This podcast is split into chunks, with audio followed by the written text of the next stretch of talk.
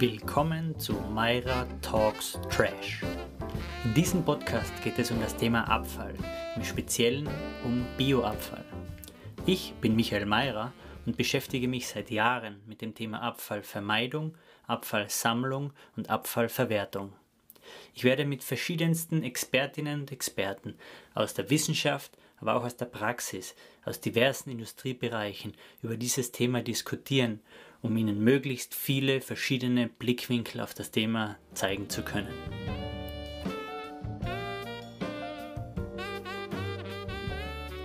Mit meinem heutigen Gast spreche ich über die Vor- und Nachteile von Ökostromförderungen. Wir sprechen über Störstoffe im Bioabfall und die Unterschiede zwischen deutschen und österreichischen Bioabfall. Wir sprechen über das Streitthema der Biokunststoffe und über innovative, neue hygienische Sammelmöglichkeiten für gewerbliche Küchenabfälle, aber auch industrielle Produktionsabfälle und welche Vorteile sich dadurch in der nachfolgenden Biogaserzeugung ergeben.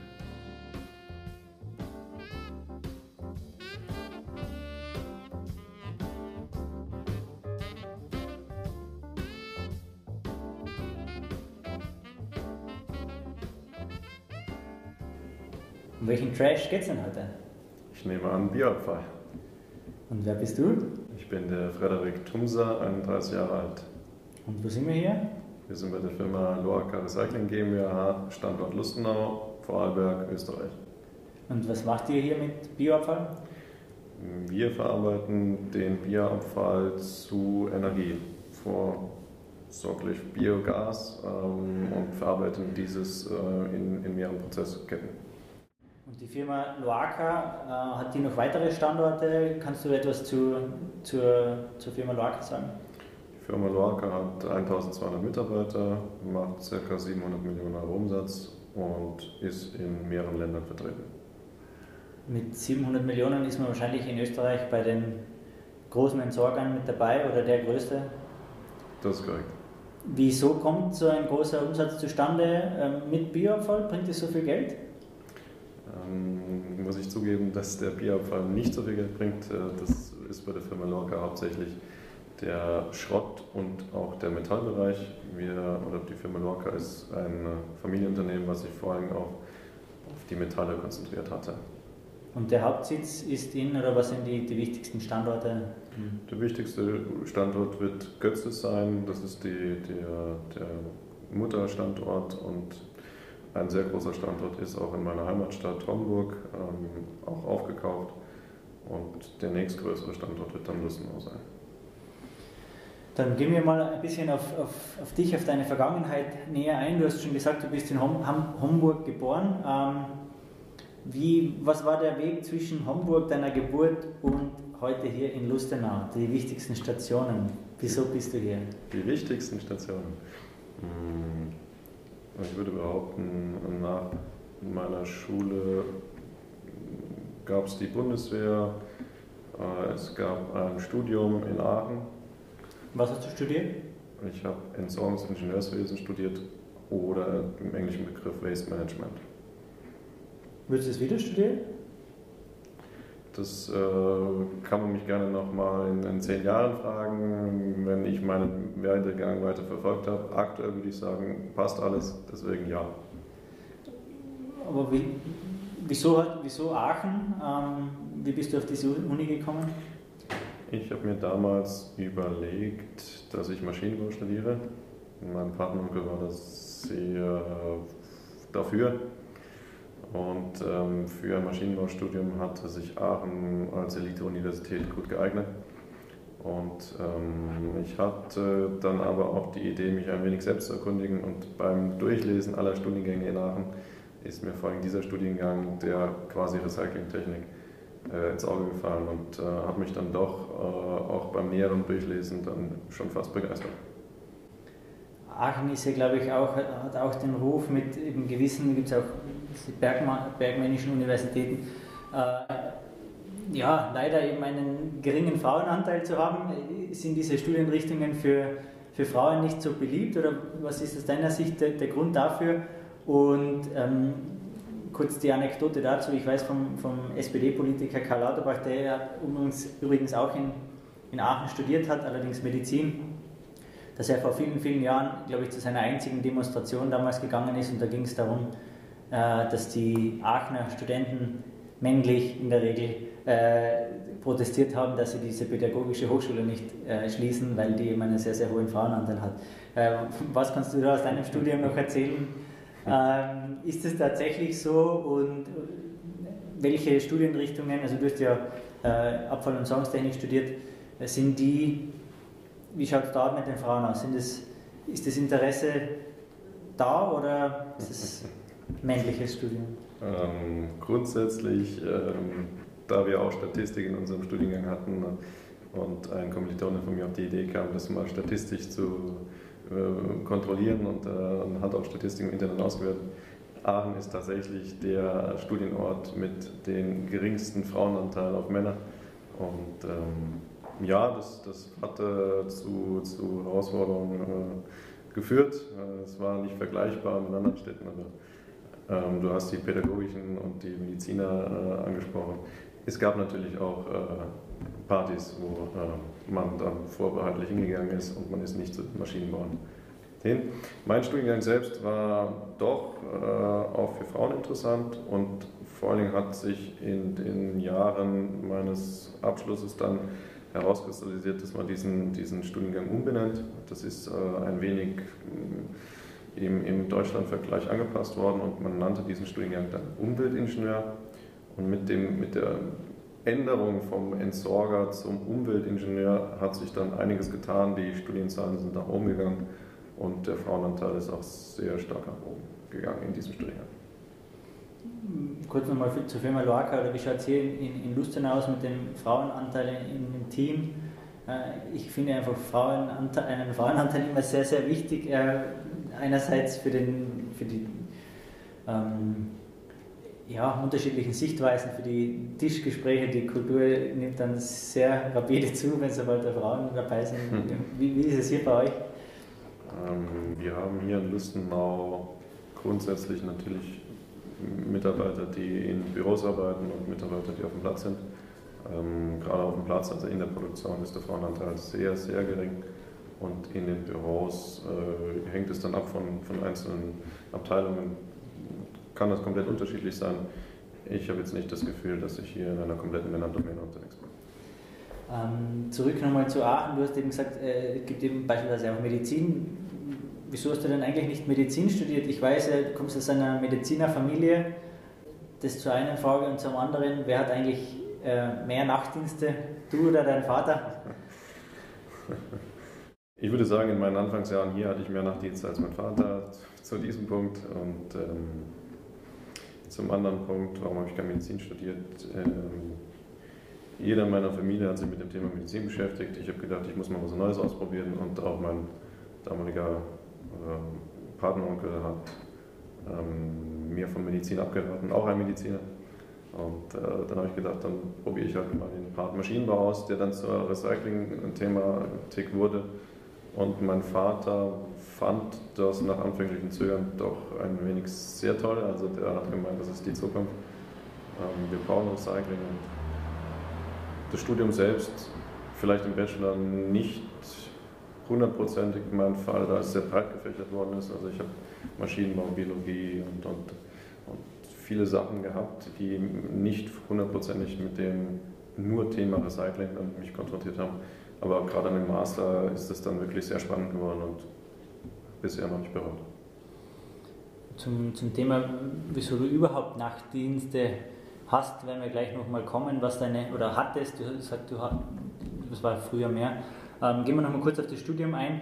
Welche Professoren, oder gibt es noch Professoren, die dir irgendwie noch in Erinnerung bleiben, wo du sagst, na, das sind, das, die gehören mit zu den Koryphäen in unserer Branche, die, die treiben was voran, die, die leben das wirklich. Ähm, gibt es da Personen, Persönlichkeiten? Das ist korrekt. Äh, gerade in meinem Studiengang konnte man sich natürlich auch auf verschiedene Abfälle konzentrieren.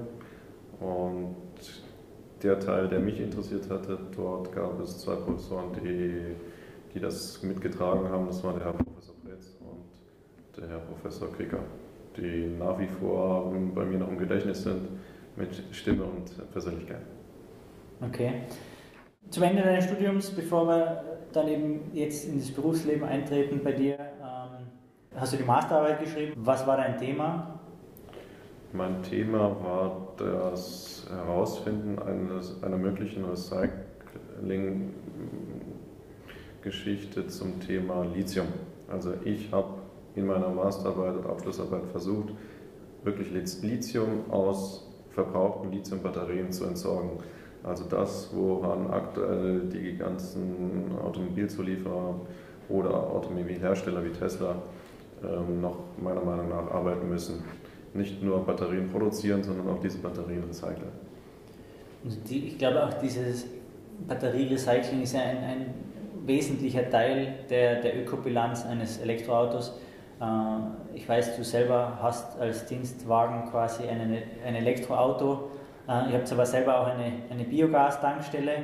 Ähm, wieso Elektro und nicht ein, ein Biogasauto? Ähm, und wie ist deine Meinung dazu? Siehst du eine Zukunft eher in Richtung Elektro oder in Richtung Biogas oder äh, in Richtung Wasserstoff sogar, was derzeit ja sehr gehypt wird, sagen wir mal? Hm, interessante Frage. Ja, ich habe ein Elektroauto, obwohl ich eigentlich von der Thematik des Elektroautos nicht hundertprozentig überzeugt bin, aber das war dahingehend geschuldet, dass Elektroautos äh, sabbezugfrei sind und mein damaliges Gehalt äh, nicht unbedingt ein, ein großes Auto ermöglicht hatte. So, auch die Biogastankstelle war noch nicht da, das heißt, äh, ich habe mich damals entschieden, ich nehme ein Elektroauto. Ähm, würde ich jetzt wahrscheinlich anders machen, gerade mit der Thematik Tankstelle. Ähm, es ist auch eine Überlegung, weil es steht wieder an, dass ich das Fahrzeug in baldiger Zukunft wechsle und dann werde ich sehr wahrscheinlich auf ein Gasauto wechseln. Äh, Gerade äh, Thematik Reichweite und äh, meiner Meinung nach auch ähm, die Ökobilanz, die dahinter steht. Solange das Batterierecycling nicht geklärt ist oder hundertprozentig geklärt ist, bin ich dann noch kein richtiger Fan von. Dann gehen wir mal auf deine Arbeit ein. Ähm, wie, wieso und wie bist du eigentlich auf Loaca gekommen? Wieso hast du Loaca gewählt? Und wieso hat Loaca dich gewählt? Ich glaube, du warst ja, du hast als, äh, erklär bitte selber, wo du, wie dein Einstieg bei Loaca war und was ich eben in Erinnerung habe, also kennen uns ja schon länger, ähm, war ich immer, ähm, wie soll ich sagen, ähm, du warst sehr, sehr jung für dieses große, äh, äh, für die große Verantwortung, die du getragen hast. Ja? Wieso haben sie dich gewählt und nicht einen äh, erfahreneren? Äh, was glaubst du, waren da die, die ausschlaggebenden Punkte? Hm. Ähm, ich habe die Firma Lorca gefunden, da es eine Stellenausschreibung in meinem Heimatort gab, am Standort Homburg. Und nach, einer, nach eines äh, Bewerbungsschreiben Schickens hat der Personalchef mich gefragt, ob ich nicht nach Vorarlberg kommen möchte, zur Hauptzentrale, mir das mal vor Ort anschauen, ähm, da die Stelle in Homburg schon besetzt sei. Ich habe mir das dann in Vorarlberg angeschaut. Die Stelle, die damals äh, zur Verfügung stand, hätte keine Führungserfahrung oder Führungsmöglichkeiten mit sich gezogen. Hat mich nicht hundertprozentig begeistert, gebe ich zu. Ähm, man hat mich aber nochmal kontaktiert und mich nochmal eingeladen, da bei der Firma damals Häusle die Stelle frei geworden ist zur Leitung des Teams der Biogasanlage. Von Beginn weg? Von Beginn weg, ja. Es gab natürlich oder es sollte eine, eine Art Einlernphase geben. Das heißt, ich wurde eingestellt als Projektingenieur. Ähm, um, um das Projekt der damals in, im, im Umbau befindlichen Biogasanlagen ein bisschen voranzutreiben. Ich bin aber nach äh, relativ kurzer Zeit, also es waren wenige Wochen, dann der Teamleiter gewesen der Biogasanlage und nach ein paar Monaten der Bereichsleiter für den, für den Part der Biostrom- und Biogasanlage, also einer Holzverbrennung und einer Abfallverwertung. Und über die Jahre bin ich dann auch intern ein wenig äh, gewandelt. Äh, Projektmanager war ich auch ein halbes Jahr Ähm, und mittlerweile bin ich der Leiter des kompletten Bereiches, was, was den Strom angeht. Oder was Energien angeht, sagen wir so. Ähm, wenn wir jetzt auf deinen, ja, das ist immer schwer zu sagen, wie schaut dein üblicher Tagesablauf aus, aber sofern du das beschreiben kannst, wie, wie, sieht dein, wie, wie sah und sieht dein Tagesablauf aus über die Jahre? Wie lange bist du jetzt dabei? Fünf Jahre hier bei Lorca? Ähm, wie hat der sich über deine eigenen äh, diversen Stationen, Projektleiter, Teamleiter, Bereichsleiter, Leiter Energie verändert? Ähm, was man auch dazu sagen muss, eben, uns verbindet ja auch eine Freundschaft und ich habe das noch so in Erinnerung, äh, samstags abends äh, 23 Uhr beim Ausgehen, du schaust auf das Handy, wie geht es der Anlage ähm, oder wir spielen am Sonntag Tennis und du sagst, ja, ich habe die Nacht drei Stunden geschlafen, weil ich war äh, bei der Anlage. Ähm, was hast du hier schon alles durchlebt, sagen wir mal so? Ähm, hm. Gerade zu Beginn, als ich äh, die Anlage frisch übernommen hatte, war natürlich, es gab natürlich einen Grund, warum ich die Anlage ohne Erfahrung bekommen hatte, da sehr viel im Argen lag. Und deswegen hat auch vieles nicht funktioniert. Und wenn vieles nicht funktioniert, dann muss man sehr viel danach schauen. Und da ist in meinem Pflichtbewusstsein war, dass das Zeug funktioniert, habe ich halt viel, ziemlich viel ja, Freizeit investiert und habe erst die Freizeit wiedererlangt, je mehr ich diese Anlage und vor allem das Team bei dieser Anlage umstrukturieren konnte. Und auch das Thema Bereitschaft, was bei einer Anlage, die wirklich 24-7 jeden Tag äh, im Jahr läuft, äh, ist das sehr wichtig, dass es eine Art Bereitschaft gibt. Das heißt, äh, sollte eine Maschine ausfallen, gibt es eine Alarmierung auf dem Handy. Das alles gab es zu meiner Anfangszeit noch nicht. Da war jemand wie ich dann äh, alleinig bereitschaftsverantwortlich und, und ich musste das erst im Team dann rüberbringen und, und Alarmierstrukturen einführen, dass das auch wirklich funktioniert hat. Und jetzt kann ich am Sonntag mal Tennis spielen, ohne dass ich äh, zur Anlage muss. Aber zur Verteidigung der Firma Loaca in derzeitiger Arbeit muss man sagen, das war eine Zeit davor. Die, dieser Standard wurde erst gekauft vor zwei, drei, vier Jahren. Zwei Jahren ungefähr. Okay. Ähm, vielleicht nochmal die Verbindung zum Studium. Insofern, wie viel von deinem Studium kannst du in deinem täglichen äh, Arbeitsalltag verwenden? Hm. Oder wa was waren vielleicht die, die Fächer, wo du sagst, das bringt mir am meisten? Ja? Es wird nicht Mathe 1 sein. Mathe 2 auch nicht. es gab immer schon Fächer in meinem Studiengang, ähm, wo ich von vornherein wusste, dass dieses Fach für meinen späteren Werdegang nicht wichtig ist.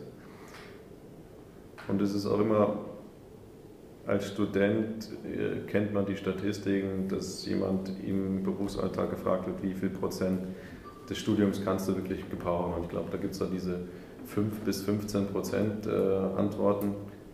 Ich finde das immer ein bisschen schwierig, die, die reine das reine Wissen, was man dort lernt, das wandelt sich mit der Zeit. Und auch wenn das Studium beendet ist, ich bin jetzt fast fünf Jahre hier in der Firma, in diesen fünf Jahren wird sich das, was ich im Studium gelernt habe, auch wieder ein wenig verändert haben, gerade im Bereich der Recyclingtechnik.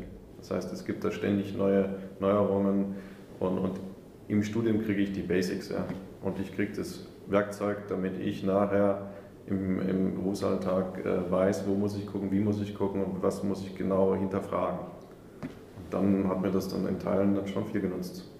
Aber wie du schon gesagt hast, Mathe 1, äh, die, die Grundlagen gerade im Bachelor, die, da würde ich dann schon einen niedrigen Prozentsatz anwenden. Im Master, gerade mit dem breit gefächerten Hintergrund, den ich dann da schon bekommen habe, damit ich auch vielleicht in anderen Abteilungen auf dem Standort oder allgemein mitreden kann oder beziehungsweise mir eine Meinung dazu bilden kann, würde ich dann schon behaupten, dass ich da in dem Bereich 30 Prozent bin.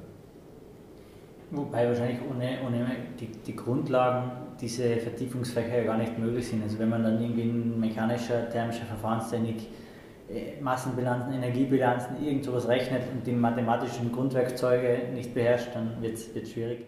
Wenn wir jetzt wieder Richtung Arbeit schauen, du, du bist ja mittlerweile Leiter äh, Energie, äh, wie groß ist dein Team mittlerweile, was du bereits führst und was, was sind die Ähm, vielleicht einerseits in der Führung, Mitarbeiterführung äh, oder auch abseits davon, was sind die schwierigsten oder die herausforderndsten Tätigkeiten derzeit, wo du sagst, die bringen dich an deine Grenzen, die bringen dich aus deiner Komfortzone raus, wo du einfach auch dazu lernst äh, oder noch lernen musst?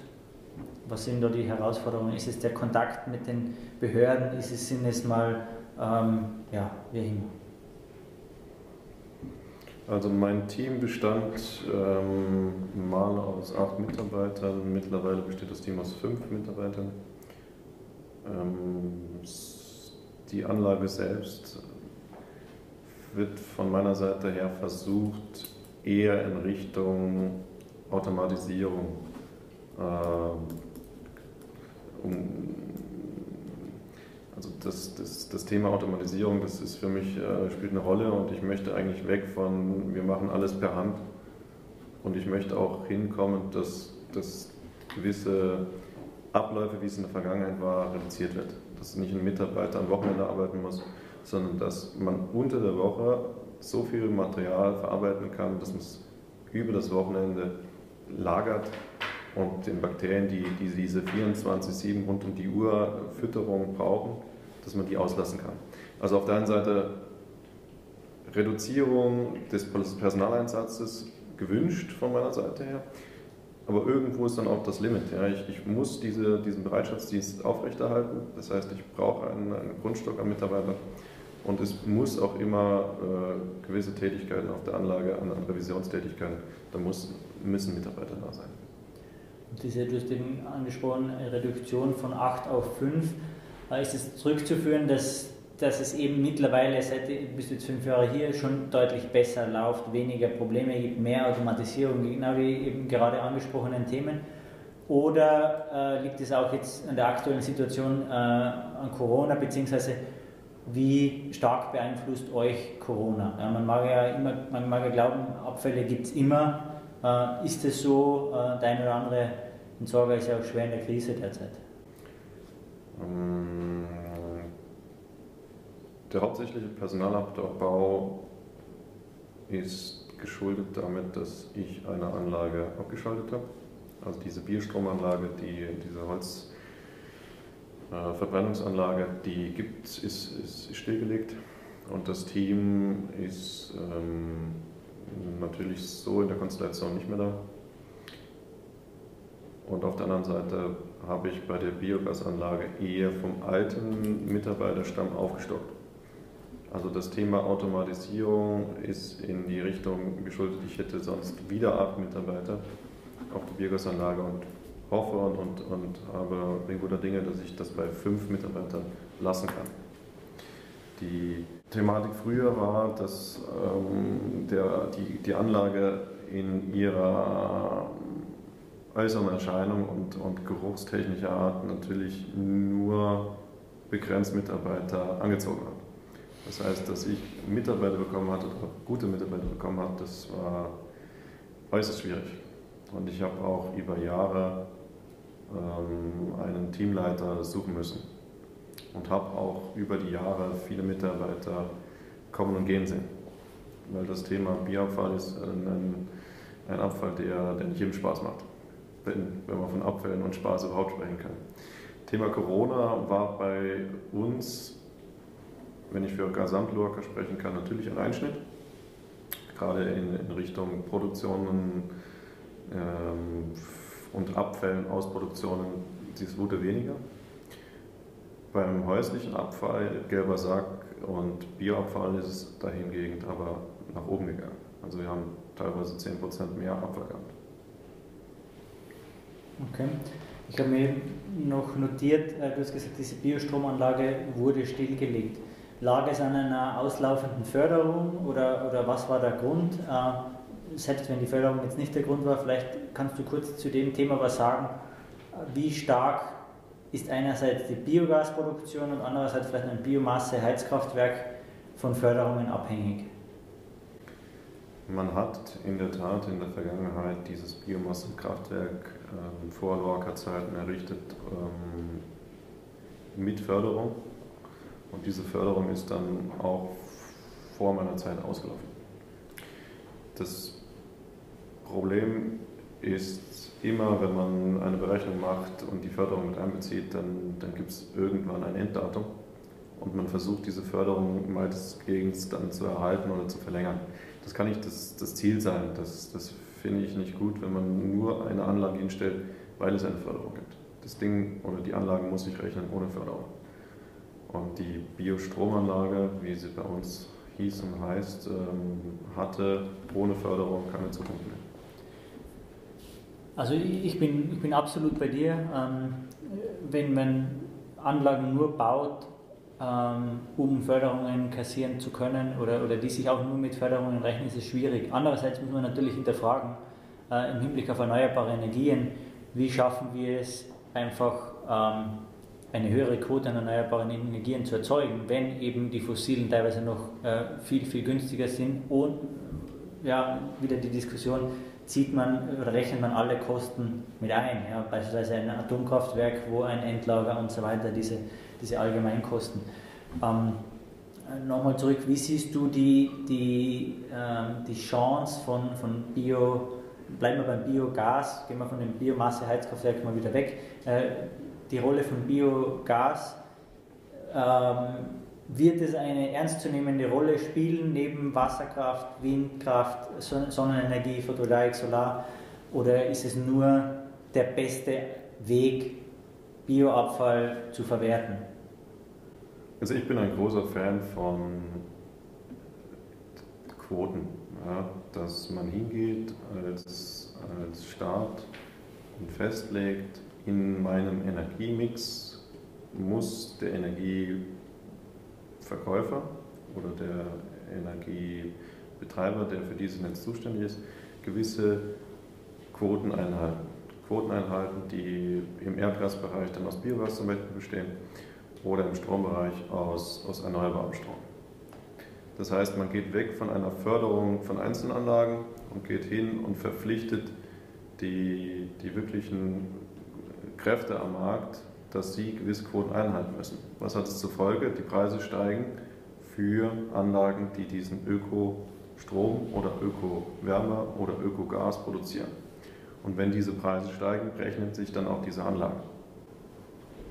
Okay. Und ähm, Zukunft vom Biogas, äh, ich bin da ab und zu mal in Wien äh, auf den, äh, auf den Tagungen zum Thema, wie sieht es langfristig in Europa aus. Ähm, es ist gewollt, dass das nicht untergeht und man will gewisse äh, Anteile auch erhalten. Das Problem ist nur, es gibt in Anführungsstrichen begrenzten Bierabfall. Was tun wir jetzt also mit diesem Bierabfall? Hm, bestmögliche Bewertung hast du mir angesprochen. Wenn etwas Bioabfall ist, meiner Meinung nach, dann ist die Biogasanlage die beste Verwertungsmöglichkeit, wenn sie richtig funktioniert und auch richtig eingehalten wird. Wenn wir nachher Plastik oder Mikroplastik auf dem Feld haben, ist das keine gute Verwertung. Warum haben wir Plastik oder Mikroplastik überhaupt als Gesprächsthema? Ja, weil es immer noch nicht gelöst ist, dass Plastik überhaupt im Bioabfall ist. Ähm, Thema Wasserstoff sehe ich gerade auch im Biogasbereich etwas spannend. Es gibt ja, gibt ja Versuche und es gibt auch ähm, Praxisversuche zum, zum Einsatz von Wasserstoff in Biogasanlagen. Ich persönlich habe das auch schon oder verfolge das mit und überlege mir das auch für die Zukunft. Mm, wenn wir erneuerbare Energie im Überfluss vorhanden haben und dann Wasserstoff produzieren, warum nicht umwandeln in Erdgas? Das heißt, ich benutze den Wasserstoff in meiner Biogasanlage, reduziere mir meinen CO2-Ausstoß, produziere Methan und dieses Methan speichere ich im Erdgasnetz. Finde ich eine sinnvolle Variante. Da waren jetzt viele Punkte, wo ich nochmal nachhaken möchte. Eben zuerst, ich habe es quasi in den Raum gestellt, ja, Biogas ist ja die beste Art, äh, Bioabfall äh, zu verwerten. Du hast es dann auch nochmal äh, bekräftigt. Aber wie, wie, wie, siehst du denn die, die anderen Möglichkeiten? Welche anderen Möglichkeiten siehst du? Äh, beispielsweise jetzt eben eine, eine Kompostierung, die eben lange Stand der Technik war, vor der, vor, äh, zumindest in unseren äh, Breitengraden. Ähm, wie siehst du die Rolle der Kompostierung jetzt? nur als Ergänzung zu, zur ähm, Biogaserzeugung oder eignen sich gewisse Stoffe einfach nur für eine Kompostierung? Wie siehst du dann vielleicht auch Biokohle in dem Zusammenhang? Ich komme ja aus Deutschland und in Deutschland ist es ein wenig von der, von der Bioabfalltonne unterschiedlich zu Österreich oder Vorarlberg. Das Entscheidende im Bierabfall ist immer, wie viel Grünschnitt ist dran. Und gerade im deutschen Bereich ist das dann wirklich sehr unterschiedlich. Wir kriegen ja deutschen Bierabfall. Und wenn man diesen dann vergleicht mit dem österreichischen, gibt es dann doch schon Unterschiede. Auf der einen Seite frage ich mich immer, warum schafft es Deutschland oder dieser Landkreis, dass in seinem Bierabfall wenig Plastik drin ist und Österreich nicht. Und auf der anderen Seite habe ich im deutschen Bierabfall wesentlich ähm, mehr Energie drin, mehr, mehr, mehr Grünschnittanteile, die im österreichischen wieder nicht sind.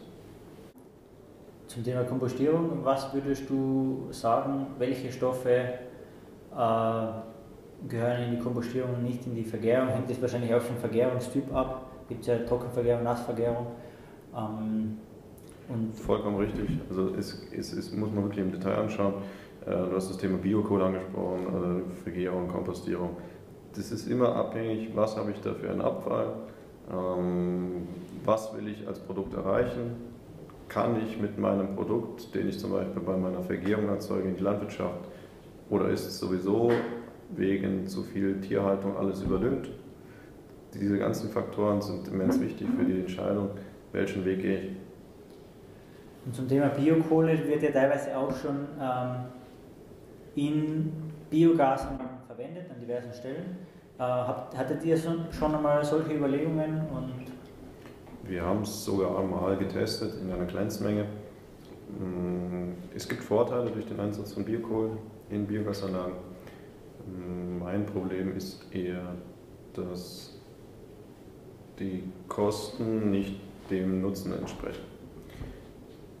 Okay. Und deswegen ist das wieder eingestellt worden. Ähm, das Thema Störstoffe fiel jetzt schon manchmal äh, oder mehrmals. Äh, dass es eben einfach immer, gerade wenn man mit viel kommunalen Abfall, äh, viel kommunalen Abfall verwertet, äh, zu, zu, massiven Problemen führen kann.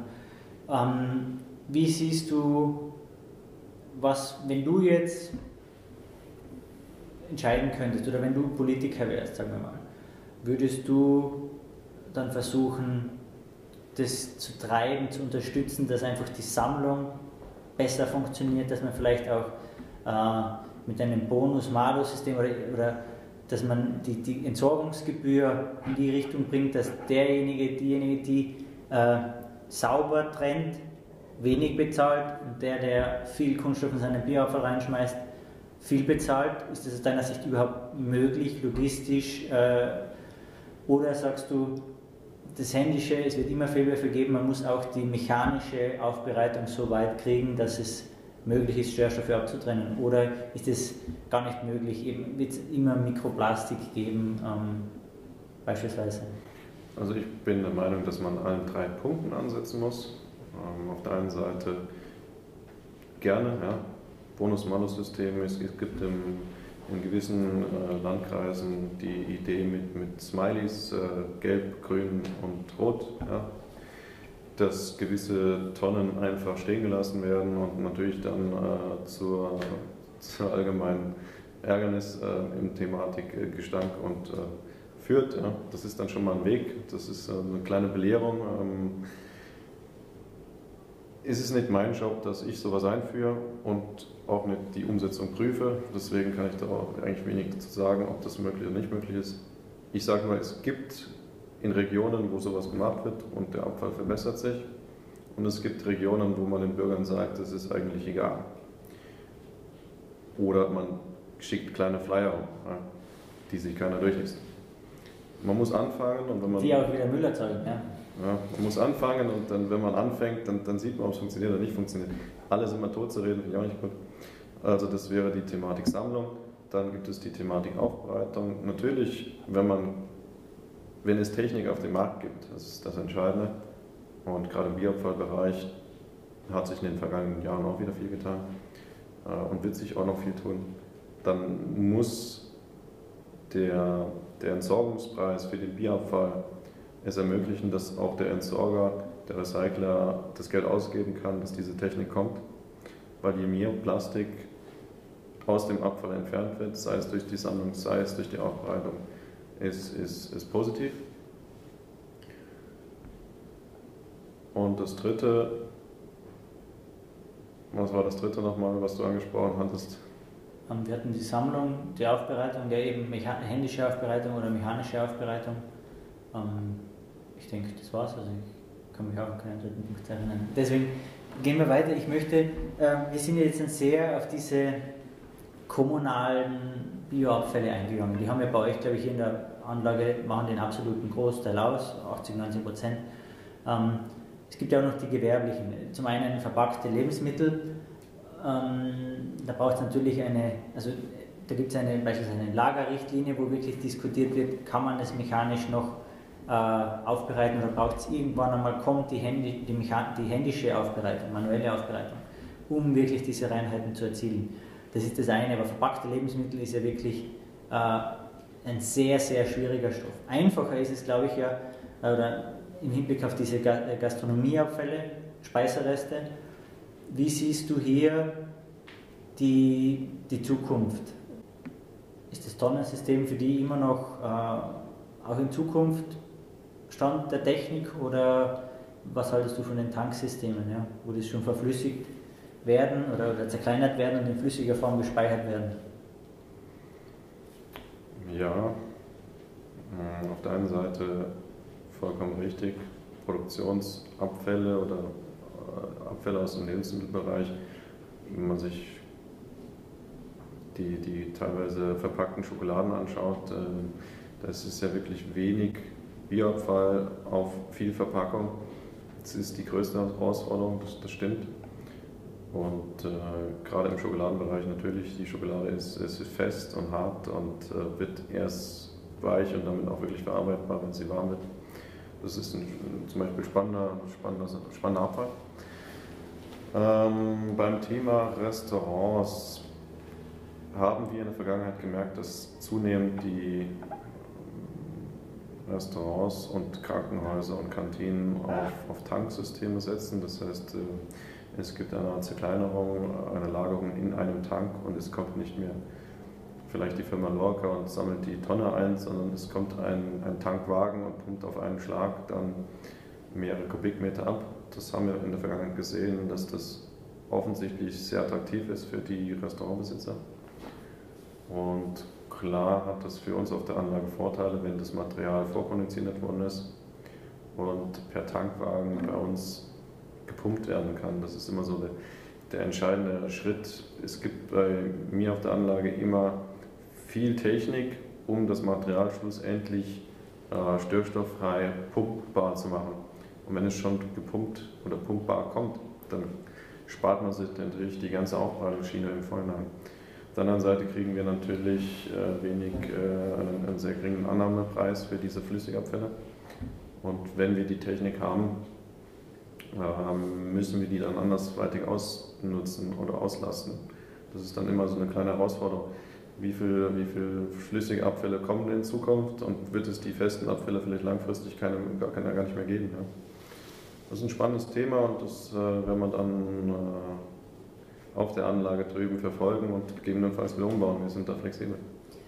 Hast du, ja, Angst ist vielleicht zu viel, aber ähm, siehst du eine Möglichkeit, dass gewisse große Erzeuger, vielleicht sehr große Krankenhäuser, äh, ein ein AKH Wien, äh, eine große Klinik oder das sehr große Ressorts, Wellness-Ressorts oder wie auch immer, äh, wenn die schon mit ihren Speiseresten zu einem Tanksystem gehen, deren Tank dann 10, 15, 20 Kubikmeter groß ist, weil sie eben vielleicht über 1000 Essen pro Tag haben, siehst du die Gefahr für euch aus eurer Sicht, ähm, dass die irgendwann mal die Überlegung haben werden, sich selber eine kleine dezentrale Biogasanlage hinzubauen, in Form eines Container-Biogasanlage oder einfach eine, einen kleinen Stil, eine 25 kW Anlage, 50 kW Anlage, und dass ihr die Abfälle gar nicht mehr bekommt, was vielleicht gesamt äh, ökonomisch, ökologisch gut wäre, weil der ganze LKW-Transport wegfällt, aber ja, hat Vor- und Nachteile. Wie, wie siehst du das? Ist es überhaupt machbar aus deiner Sicht? Also ich ähm, bin ein Techniker und deswegen bin ich der Meinung, dass das dass alles machbar ist. Das Thema wird immer nur sein, ähm, man wird dort bestimmt von einigen Firmen viel äh, versprochen bekommen. Ähm, eine Biogasanlage zu führen, und damit meine ich nicht personell, sondern die Beschickung, den, die, den biologischen Prozess als solches, dass das alles funktioniert. Das ist eine große Herausforderung. Und je kleiner die Anlage wird, desto viel schwieriger wird es. Desto viel mehr erfahrenes Personal brauche ich. Und die, die Überwachung wird immer detaillierter. Auch wenn man merkt, ähm, was das Ganze an behördlichen drumherum mit sich zieht. Ich muss ja unabhängig von, von, von Gesetzen, muss ich ja wirklich darauf schauen, dass da kein Gas entweicht. Ich habe dort Exatmosphären, ich habe da wirklich mögliche Explosionen, die, das Personal muss sich damit auskennen. Und wenn ich jetzt als als großer Kantinenbetreiber vielleicht die Idee habe, ich stelle mir da einen kleinen Kasten hin und das Ganze produziert mir dann äh, Gas und ich kann dieses Gas sogar intern verwerten, damit ist es nicht getan. Sondern ich muss da wirklich dann auch Personal dafür einstellen, die das betreiben kann. Das, denke ich, wird vielleicht dann auch die Zukunft zeigen, ob dann die Investitionen in erste Anlagen kommen und dann wird das auch erste Nachteile mit sich bringen, wo dann vielleicht auch manchen abschreckt. Es ist machbar, keine Frage, aber die technische Umsetzung und vor allem die Wirtschaftlichkeit, die vielleicht im Vorhinein versprochen wird, dass das nachher auch äh, zu tragen kommt, das wage ich zu bezweifeln. Weil jetzt eben die, die, Stichwort technische Machbarkeit oft gefallen ist, man jetzt hier eher auf, auf, auf Anlagen. Äh, kurz zum Thema technische Machbarkeit, Innovation von neuen, guten ähm, Werkstoffen. Da verbinde ich automatisch den Namen Professor Braungart, Cradle to Cradle, mit seiner Bewegung, sage ich jetzt mal, damit. Ähm, wie siehst du diese Person, vielleicht dieses Unternehmen auch ähm, gehypt oder nicht? Ähm, und hattet sie ja schon oder hattest du schon Berührungspunkte damit? Das Thema Cradle to Cradle ist ein philosophisch spannendes Thema. Ähm, philosophisch? ja, es, es, es gibt auch, also die, den Grundgedanke gefällt mir. Also rein vom, vom, vom Grundgedanken her ist das äh, die Richtung, die mir gefällt und die, die ich unterstütze. Dass man wirklich bei jedem Produkt, was man herstellt, sich bis zur kleinsten Schraube überlegt, wie kann dieses Produkt in seine Einzelteile recycelt werden und dass dieser Kreislauf erhalten bleibt. Das finde ich, warum, warum sollte man, warum, was ist da Schlechtes dran? Ne? Das, was äh, unbedingt funktionieren muss, ist natürlich auch, dass die überlegten Wege dann eingehalten werden können. Wir hatten oder begleiten nach wie vor ein, ein, ein Projekt in diesem Bereich. Dort ging es um Textilien und um Kunststoffe, die die über die Biogasanlage dann zum Beispiel aufgelöst werden sollten. Also biologisch abbaubare Textilien. Biologisch abbaubare Textilien, korrekt. Textilien per se sind natürlich sehr robust, die müssen eine Waschmaschine aushalten, einen Trockner aushalten und dass dann Biologie eingreift, das, das ist nicht, keine einfache Sache. Unser Projekt ist nicht gescheitert, aber schlussendlich haben wir festgestellt, dass nicht 100% aufgelöst werden kann. Wenn nicht 100% aufgelöst werden kann, dann muss man natürlich schauen, was bleibt mit den restlichen. Es waren wenige Prozentpunkte und ich bin auch der Meinung, dass es langfristig geklärt werden kann, aber es ist noch nicht so weit im Biogasanlagenbereich. Aber wir, wir sind schon beim nächsten spannenden Thema, nämlich Biokunststoffe. Ähm, wenn ich als, als also ich bin kein, Bio, äh, kein Kunststoffexperte, aber wenn ich das eben so quasi aus meiner Sichtweise sehe, habe ich immer vier Kunststoffarten vor mir. Ich habe die, die einen, drei davon sind Biokunststoffe quasi. Die einen, die, die aus fossilen Ursprung, die nicht biologisch abbaubar sind, die sind die einzigen der vier Kunststoffarten, die wirklich nicht Biokunststoff sind, die klassischen Kunststoffe.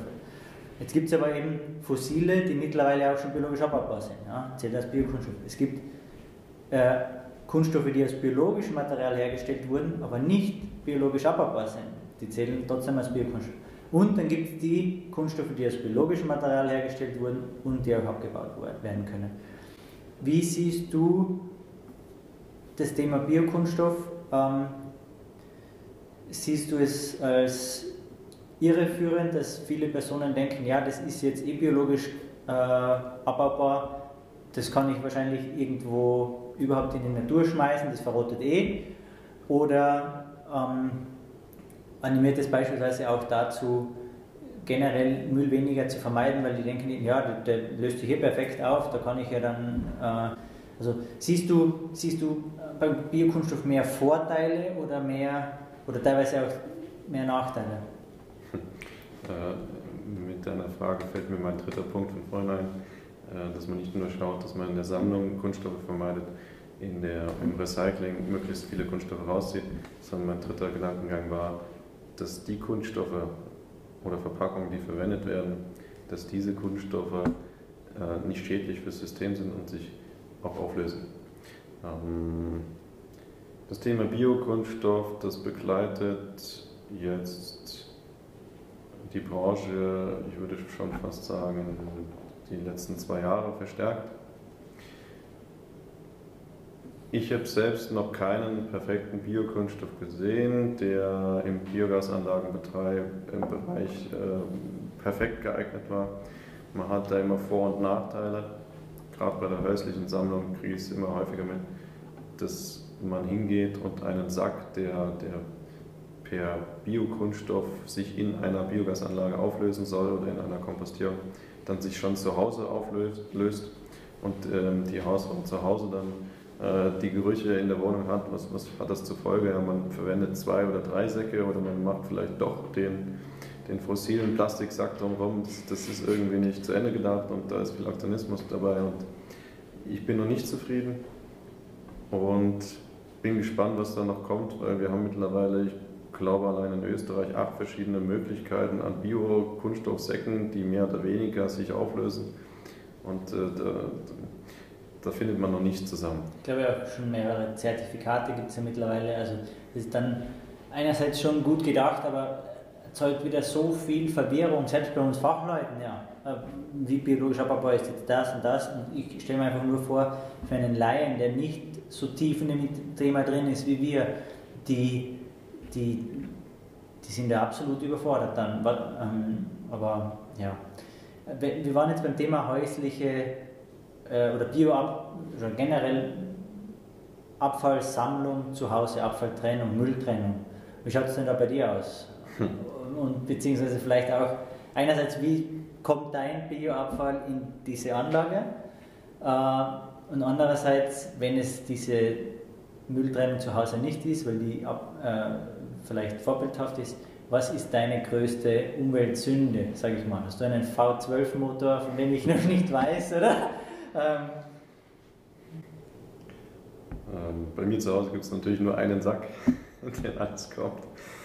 Ähm, da sich ja eh beim Entsorger wieder alles in einem Sack oder in einer Maschine dann endet, die Gerüchte halten sich ja nach wie vor. Ich bin immer wieder fasziniert davon. Bei mir gibt es äh, die klassischen, ich würde fast sagen, 1, 2, 3, meinetwegen auch 4 ich sammle Glas, ich sammle Metalle, ich sammle gelben Sack, ähm, Papier und Bierabfall. Ähm, der Bierabfall wird bei mir in meiner Wohnungsanlage in einer großen Tonne gesammelt, in der ein Papiersack ist. Und ähm, ich bin immer wieder fasziniert, was die einzelnen Wohnungen dann in diesen Papiersack reinschmeißen, weil der Papiersack löst sich teilweise auf, äh, fällt seitlich rein. Ähm, es gibt dort auf der einen Seite die Bemühung, die ich sehe, und äh, die Wirklichkeit. Also mein Bierabfall wird in einer normalen Tüte gesammelt und gelangt dann in den Bierabfall. Ich verwende allerdings, äh, muss ich zustehen, die, die, den Bierabfallsack, der zumindest so lässt man es mich glauben, nicht aus fossilen Anteilen besteht, sondern biologisch abbaubar ist und nicht fossil.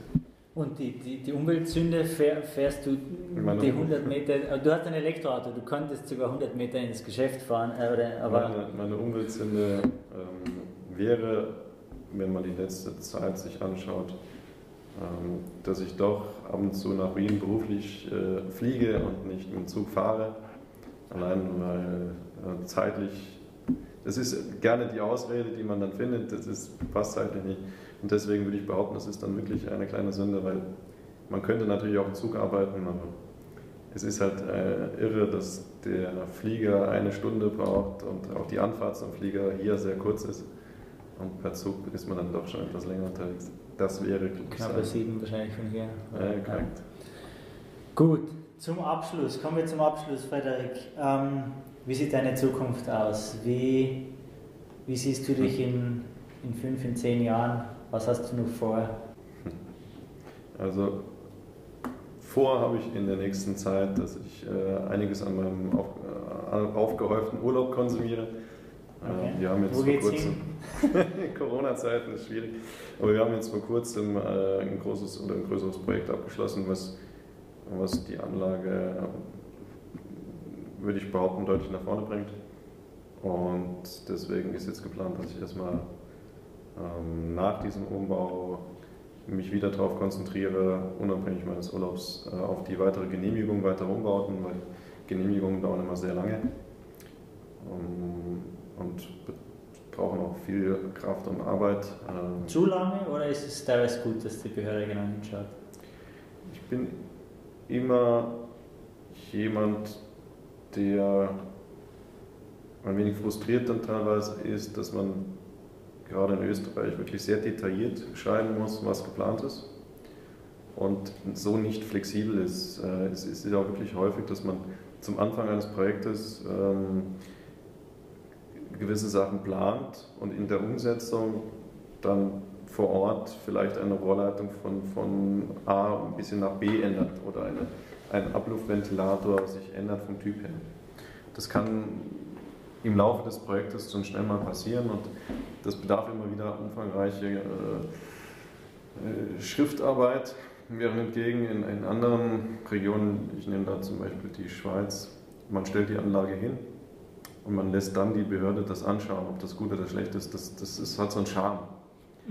Das äh, würde in meinen Fällen auf der Biogasanlage oder auch in anderen Bereichen, wo ich schon unterwegs war, zu einer deutlich schnelleren Projektumsetzung führen.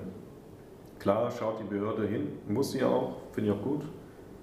Aber auch wenn ich mich in den Sessel der Behörde bewegen würde, ja, ich stelle mir das sehr schwierig vor, allein nur von 20, 30 oder vielleicht auch 80 Seiten Papier herauszufinden, ob diese Anlage ähm, wirklich hundertprozentig dem entspricht, was, was ich mir als Sachverständiger bei der Behörde vorstellen kann, was ich genehmigen würde. Weil ich genau weiß, dass in der Umsetzung sich mal was ändern kann. Und das stelle ich mir nicht einfach vor. Und wenn ich dann die, im Umkehrschluss hinkomme und die Anlage mir vor Ort anschaue und überprüfe und sage, nee, so nimmt er die nicht in Betrieb, dann stelle ich mir das deutlich komfortabler vor und auch. Ähm Wobei man muss halt dann natürlich auch noch schauen, wie man es schafft, diese Anlage betriebsfähig zu machen. Das heißt, Lärm reduzieren, äh, Emissionen reduzieren, was, an was auch immer das dann liegt. Ja? So, so liegt das Risiko bei der Behörde, bei den zu genehmigten Sachverständigen. Und auf der anderen Seite liegt das Risiko beim Betreiber. Ja? Und äh, da ich jetzt nicht unbedingt jemand bin, der äh, mutwillig was hinstellt, wo ich weiß, das hat gewisse Thematiken, wo grenzwertig sind, äh, wäre ich dann eher bereit, auf das Risiko einzugehen, dass man Geld ausgibt für eine Technik und das dann auch genehmigbar wäre. Wo bist du in 10, 20 Jahren?